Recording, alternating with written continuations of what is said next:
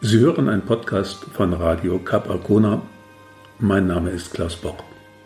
Der Weltraum, unendliche Weiten. Wir schreiben das Jahr, so beginnt jede Folge von Star Trek und dann folgen unglaubliche Abenteuer mit unglaublichen Wesen.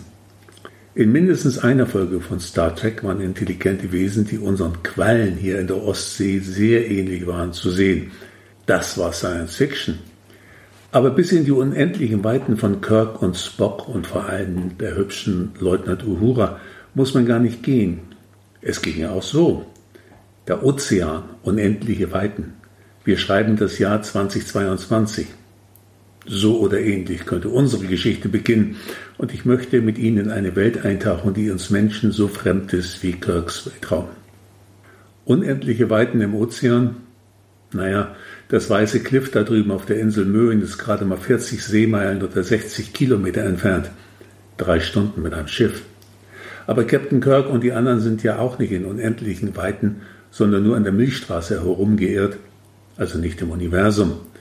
Denn im strengeren Maße betrachtet ist weder unsere Galaxis, die Milchstraße, doch das Universum wirklich unendlich. Groß, ja, unbegrenzt vielleicht, aber nicht unendlich.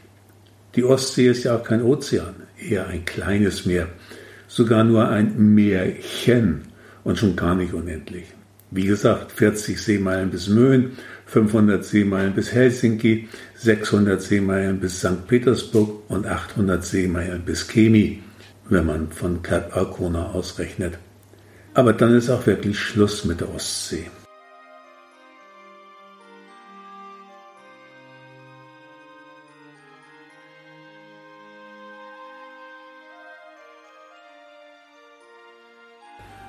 Die mittlere Tiefe der Ostsee beträgt bei Gotland 459 Meter, die mittlere Tiefe nur 52 Meter. Insofern war das Sprengen der Nord Stream Pipeline 2022 technisch betrachtet keine große Sache. Das Wasservolumen der Ostsee beträgt man gerade mal 21.600 Kubikkilometer, was einen Wasserwürfel von fast 28 Kilometer Kantenlänge ergebe, wenn man die Ostsee so abfüllte. 28 Kilometer ist gar nicht so viel. Luftlinie von Kap bis Bergen und von Bergen bis zum Bock und dann noch einmal 28 Kilometer nach oben. Naja, doch ganz schön viel. In diesen Würfel würde alles Wasser der Ostsee hineinpassen. So klein die Ostsee auch sein mag. Schiffswracks und unglaubliche Wesen wie in Kirks Galaxis finden sich dort allemal. Sogar im Wasser gleich unter den Türmen von Capacona. Mehr als 150 Wracks sollen hier liegen. Um sie herum schweben lautlos die Medusen von Quallen, um die es im Folgenden vor allem gehen soll. Fische gibt es ja inzwischen nur noch weniger in der Ostsee. Das professionelle Fischen ist quasi verboten worden und Angeln lohne sich nur noch, wenn es auf Heringe oder Hornhechte in der Saison gehe. Dorsch, Hecht und Zander seien viel zu selten, klagte mir neulich ein Angler sein Leid. Aber es gibt Quallen. Allerdings sind die null nix für Angler.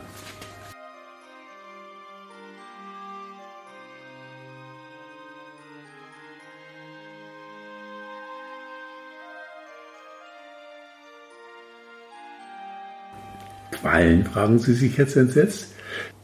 Quallen, das sind doch diese ekligen Glipperdinger, die einem das Baden vermiesen können. Oder Quallen, das sind doch die, mit denen große Jungs am Strand kleine Mädchen bewerfen. Oder Quallen, das sind doch die, die so brennen, wenn man sie berührt. Sag mal, Quallen, kann man die eigentlich essen? Die Antworten lauten ja, ja, ziemlich selten und grundsätzlich ja. Ich werde auf alles zurückkommen.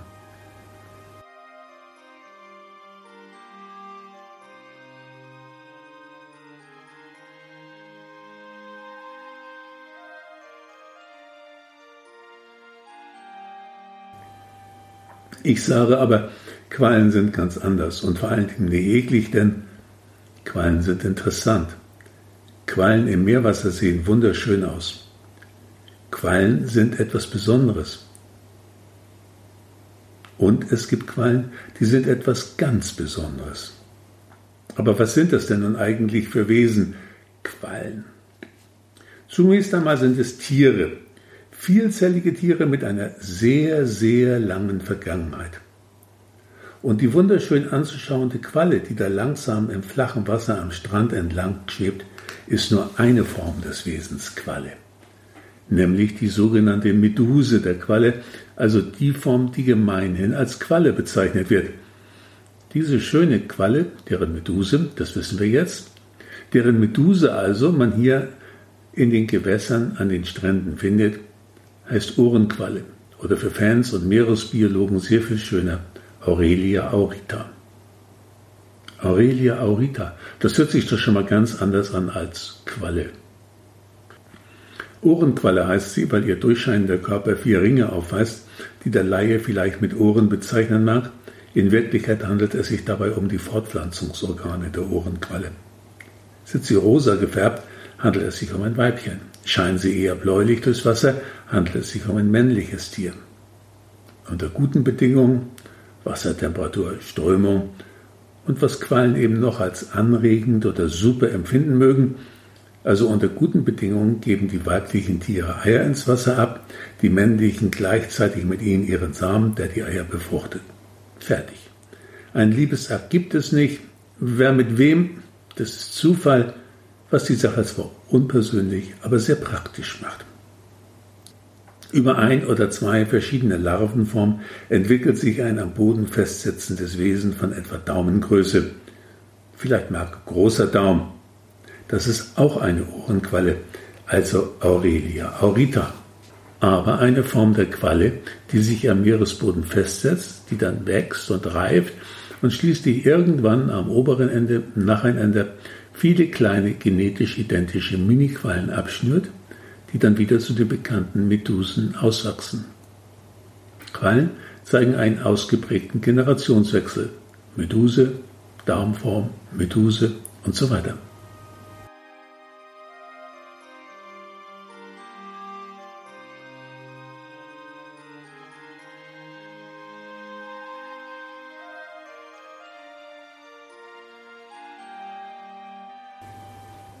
Und wo waren wir eben? Wir sprechen heute über Quallen in der Ostsee, unten am Kap Arkona und in den Ozeanen. So schön Quallen in ihrer natürlichen Umgebung auch sein mögen, sie können sehr gefährlich sein. Sie sind Raubtiere und sie stehen in ihrer Nahrungskette ziemlich weit oben. Das haben sie ihren Nesselzellen zu verdanken. Denn alle Quallen besitzen diese verdammten brennenden Zellen, eben Nesselzellen, die sie an mehr oder weniger langen Fäden hinter sich herschleppen. Mit diesen Nesselzellen werden im Meerwasser schwebende Planktontiere betäubt und getötet, die dann zur Mundöffnung transportiert werden. Im kurzen Darm werden sie verdaut, die Exkremente werden über die Mundöffnung wieder ausgeschieden. Diese Nesselzellen gibt es tatsächlich in identischer Form auch bei Pflanzen, nämlich bei Brennnesseln. Es handelt sich um eine verblüffende Parallelentwicklung, die Mutter Natur da offenbar einmal bei Tieren und einmal bei Pflanzen in Auftrag gegeben hat. Wenn eine Nesselzelle über einen kleinen Pinökel, also einen Auslöser, in Kontakt mit einem potenziellen Opfer kommt, reagiert sie in Bruchteilen einer Millisekunde. Das Herausschleudern der in der Kapsel der Nesselzelle enthaltenen Mini-Harpune erfolgt mit einem Druck von 150 bar und einer Beschleunigung von 40.000 G. Das ist tatsächlich die schnellste Bewegung, die das Tierreich kennt. 150 bar? Da kann sich Ihr Autoreifen verschämt verkriechen, wenn er das hört. Der hat zwei oder zweieinhalb bar. Und eine Beschleunigung von 40.000 G ist eh unvorstellbar. Piloten von Kampfjets und Astronauten werden maximal auf 10 oder 12 kg trainiert. Die Nesselzellen, unsere Ostsee-Ohrenqualle, tun dem Menschen allerdings nichts. Wir spüren die Berührung ja kaum. Lebewesen im Plankton wohl schon, sonst wären die Nesselzellen ja sinnlos. Aber Vorsicht, es gibt hier in der Ostsee auch Feuerquallen. Diese hier, die in der Ostsee, sind insgesamt rot und schön und heißen mit Vor- und Zunamen Cyanea capillata. Bei Feuerquallen ist allerdings tatsächlich Vorsicht angebracht. Die brennen saumäßig, wenn sie einen berühren. Aber es brennt nur für ein paar Stunden oder Tage unangenehm. Das war's dann auch schon. Da gibt es unter Quallen ganz andere Kaliber. Die giftigsten Tiere der Welt sind nämlich weder Giftschlangen noch Giftfrösche und auch keine giftigen Spinnen. Nein, es sind Quallen. Allerdings kommen die portugiesische Galeere, verschiedene Irukandji-Arten oder die Seewespe hier bei uns in der Ostsee nicht vor. Diese Giftmonster existieren vor allem in Seegebieten am Australien oder Richtung Japan. Die portugiesische Galeere treibt sich auch schon einmal verirrt und vereinzelt vor Englands Küsten herum. Dann ist größte Vorsicht angebracht. Mag sein, dass die meisten Engländer deshalb angezogen am Strand sitzen und kaum baden. Diese oben genannten Quallen besitzen bis zu 40 Meter lange Fangarme, die mit Supernesselzellen besetzt sind, mit denen sie wahrlich keinen Kontakt haben wollen. Bei einigen dieser Quallen ist man nach einem intensiveren Kontakt entweder in 15 Minuten auf der Intensivstation eines Krankenhauses oder tot. Die Wunden der Opfer sehen dann wie schwerste Verbrennung aus. Die Opfer sterben an Herzversagen nach Schock. Aber keine Angst, diese rekordverdächtigen Quallenmiesepeter gibt es in der Ostsee nicht. Hier gibt es fast ausschließlich die harmlose Schönheit Aurelia aurita oder eben sehr selten Feuerquallen. Bei Verbrennung der letzteren hilft es, Essig über die Kontaktstellen zu kippen. Süßwasser ist kontraindiziert, weil das Süßwasser auch noch nicht losgegangene Nesselzellen explodieren lässt. Nesselzellen bezeichnet der Qualenspezialist unter den Biologen fachsprachengerecht als Kniden. Nun gibt es sehr, wirklich sehr, sehr entfernte Verwandte von Quallen, man nennt sie Rippenquallen, die keine Kniden besitzen und auch nie besaßen, die aber offenbar gerne welche hätten. Diese kriminellen Rippenquallen stehlen sie tatsächlich von Quallen mit Knien. Da es sich um gestohlene Knien handelt, nennt der oben genannte Fachmann diese Knien jetzt als Kleptokniden oder direkt übersetzt als geklaute Nesselzellen, nur eben etwas gelehrter.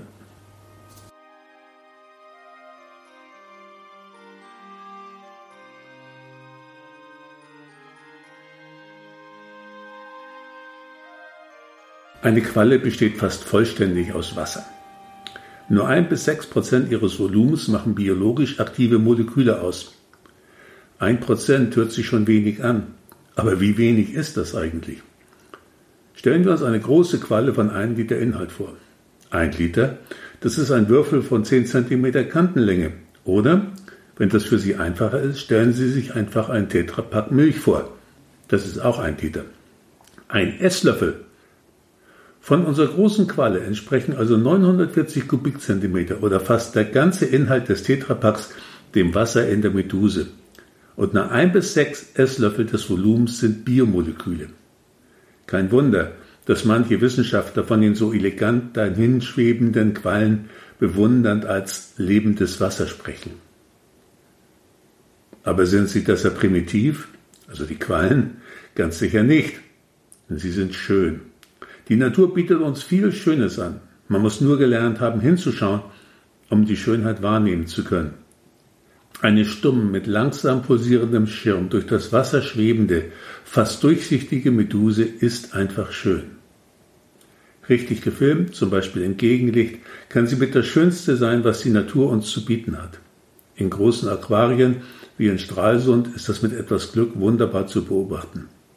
Nein, Quallen sind ganz sicher keine primitiven Tiere, dafür sind sie für ihren Lebenszweck einfach zu perfekt. Quallen sind durchsichtig. Das ist clever, weil es die energetisch preiswerteste Art ist, für Fressfeinde unsichtbar zu sein. Quallen sind Fahrstuhltiere. Tagsüber sind sie tief unten im Meer, falls das Wasser tief genug ist, auch mal bis zu 2000 Meter. Nachts steigen sie dann auf bis fast an die Wasseroberfläche, um sich satt zu fressen. Dann geht's wieder hinab zum Verdauen. Quallen sind Glipper. Naja, je nachdem, was man als Glipper bezeichnet. Ein Freund von mir ist jahrelang als Biologe auf ein Fischereiforschungsschiff gefahren. Er hat mir ein Foto gezeigt, auf dem er an Deck auf einer gefangenen Würfelqualle von mindestens 1 Meter Kantenlänge steht, ohne einzusinken. Das war also ziemlich fest der Glipper, wenn Sie so wollen. Kann man Quallen essen? Man kann. Jedenfalls wird in Indonesien Quallensalat angeboten. Ich habe sogar einmal das Rezept dafür besessen, ich habe es aber nie probiert. Der griechische Philosoph Aristoteles riet seinen Zeitgenossen und Landsleuten, Quallen eher im Winter zu essen, weil sie da mehr Biss hätten.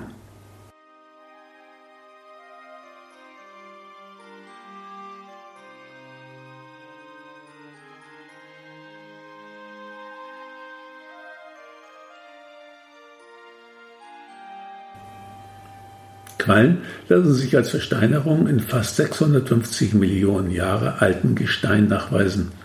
Quallen dürften damit die älteste noch lebende Tiergruppe mehrzelliger Tiere sein und sie haben alle fünf nachfolgenden großen Aussterben überlebt. Als das Leben nach dem großen Aussterben vor 550 Millionen Jahren, nachdem fast alles Leben wirklich ausgestorben war, alle modernen Baupläne der mehrzelligen Tiere in der sogenannten Cambrischen Explosion völlig neu entwerfen lassen. Da schwebten die Vorfahren von unserer Ohrenqualle völlig unberührt von den Chaos um sie herum durch die Ozeane. Da waren die Quallen als Gruppe schon 40 oder 50 Millionen Jahre alt und vermutlich sind sie die einzigen Überlebenden. Es muss damals ziemlich leer um sie herum gewesen sein, Sie waren damals schon so gut, so gut angepasst, dass Mutter Natur und das Leben sie unberührt ließen.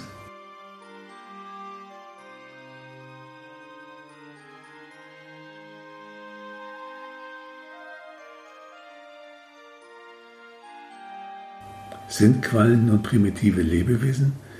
Nein, sie sind optimal an die Verhältnisse angepasst, in denen sie existieren. Primitiv also? Nein. Optimiert? Ja. Quallen besitzen einfach gebaute Augen, mit denen sie hell und dunkel und Statozysten, das sind Gleichgewichtsorgane, mit denen sie oben und unten unterscheiden kann und einen einfachen Nervenring, aber kein Herz und kein Gehirn. Denken ist wohl wirklich nicht ihr Ding. Sie verfügen allerdings über ein paar Muskelchen, die es ihnen erlauben, ihren Medusenschirm zu bewegen. Sie können gezielt in eine Richtung schwimmen. Wie sie das ohne Gehirn machen? Es ist zumindest erstaunlich, dass das geht. Aber primitiv? Nein. Es scheint für viele Dinge und vor allen Dingen für das Überleben einer Tierart gar kein Gehirn notwendig zu sein. Ich erspare Ihnen jetzt jede mir im Moment auf der Zunge liegende Bemerkung, die einen Bezug zu aktuellen Politikern und Politikerinnen herstellen würde.